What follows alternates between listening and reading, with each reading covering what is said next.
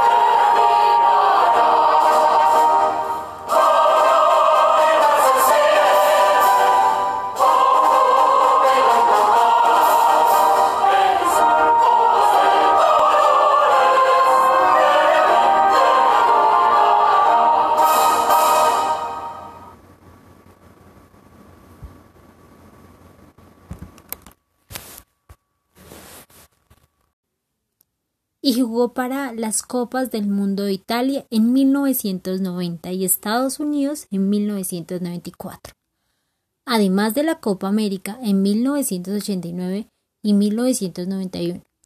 Es bien recordado el gol que hizo en un amistoso ante Inglaterra en el estadio de Wembley, que significó su único tanto con la selección de su país. Era un excelente defensa, líder y referente del conjunto cafetalero un tipo con una gran ubicación, buen cabeceo y una elegancia y profesional en su juego.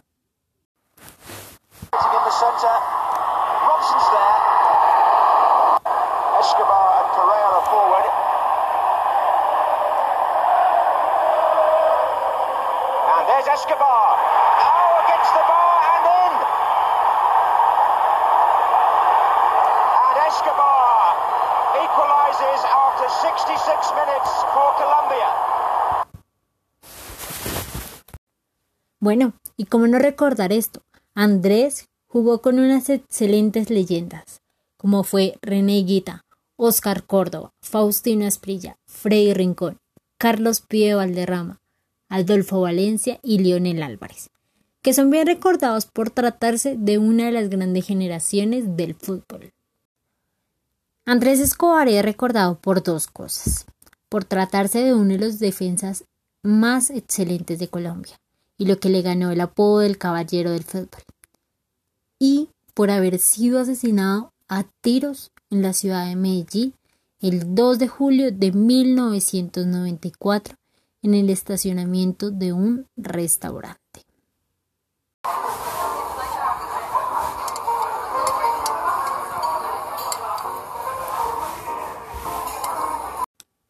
Pero la pregunta que todos se hacen es ¿por qué mataron a Andrés Escobar? Pues la razón fue por el fatal autogol cometido en el Mundial de los Estados Unidos en 1994 en contra de la selección local y que significó la derrota para la selección Colombia.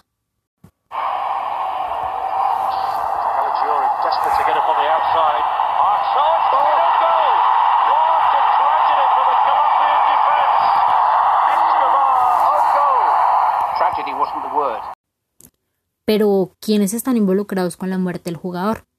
Pues hace 26 años de su muerte, se dice que ocurrió a manos del cartel de Medellín, un grupo narcotraficante más violento de aquellos años en Colombia, cuyos miembros habrían apostado fuertes sumas de dinero a favor de la selección de Colombia.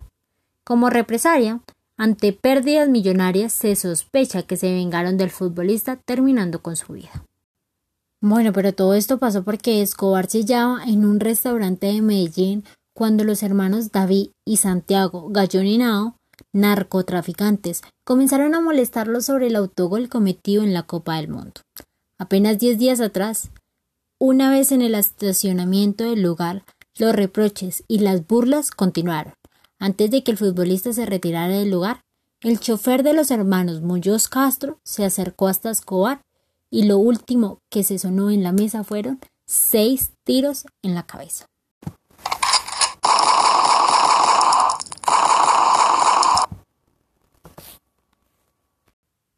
Familiares del excelente defensor declaran que los apostadores del fútbol fueron quienes ofendieron a Andrés con frases como sos un negro igual que Asprilla y señor autogol antes de asesinarlo.